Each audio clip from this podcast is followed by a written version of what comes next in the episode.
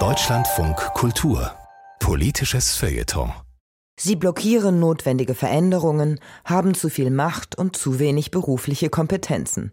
Ältere Menschen genießen in Deutschland einen schlechten Ruf. Das ergab jüngst eine Studie im Auftrag der Bundesregierung. Und als alt gelten für fast jeden Dritten schon 60-Jährige. Also auch die Entertainerin und Schauspielerin Gail Tufts.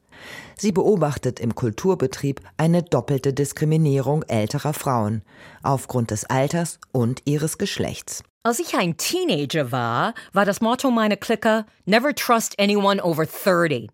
Vertraue niemand über 30. Jetzt habe ich ein Problem mit Menschen unter 30, weil sie denken, dass ich alt bin. 27 Prozent der Leute finden, dass Menschen ab 60 alt sind. Fuck you! Ich bin 62. Ich fühle mich überhaupt nicht alt. Ich spiele zurzeit die Hauptrolle im Musical Hello Dolly am Theater Bremen. Dolly Levi ist eine Witwe in meinem Alter. Eine Heiratsvermittlerin mit Humor und Chutzpah, eine mutige Frau voller Menschenkenntnis, Mut und Lebenslust. Es ist eine Paraderolle für eine Frau meines Alters.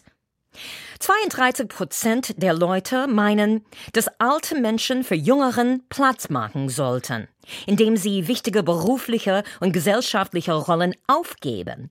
Really? Wer sollte Dolly spielen? Billie Eilish? Bibi and fucking Tina? Jetzt bin ich reif genug dafür. Ich darf all meine gesammelten Erfahrungen, Fähigkeiten und Herzschmerzen endlich benutzen. Warum haben wir Angst vor älteren Frauen?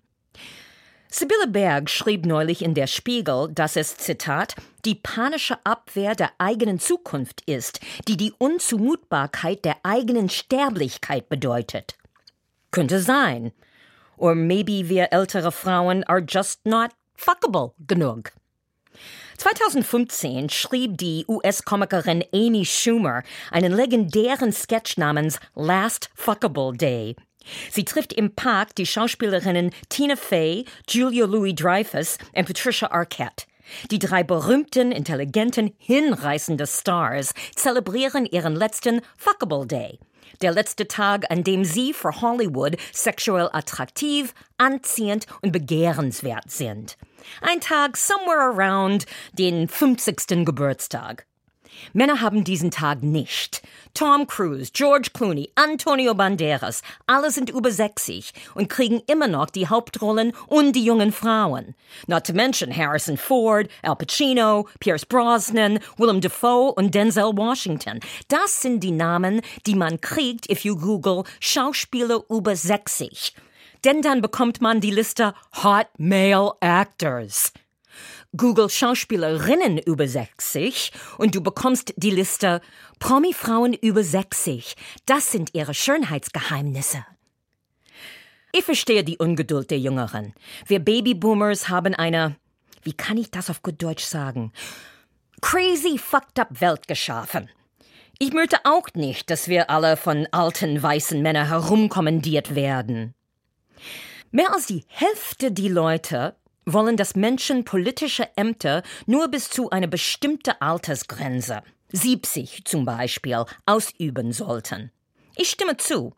So sehr ich Joe Biden respektiere, habe ich immer ein bisschen Schiss, dass Opa irgendwann umkippt. Und ich frage mich, warum Kamala Harris nicht den Laden übernimmt.